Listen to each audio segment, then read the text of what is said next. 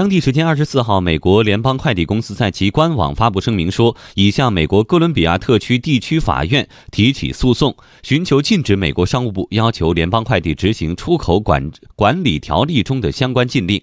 来听央广记者王松英的报道。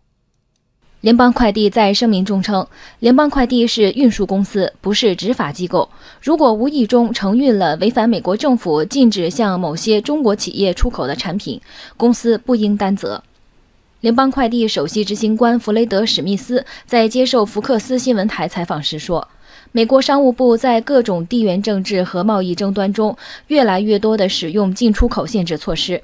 联邦快递等公共承运人被要求充当警察角色，这带来了不可承受的负担。”今天我们联系了美国商务部。并且告诉了他们，美国商务部在各种地缘政治和贸易争端中，越来越多地限制进出口，这给联邦快递和其他公共承运人带来了不可承受的负担。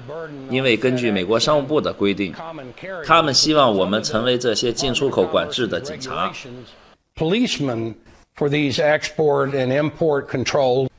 联邦快递在声明中并未提及华为，但弗雷德·史密斯对福克斯新闻台回应称，华为事件就是混乱局面下的其中一个例子。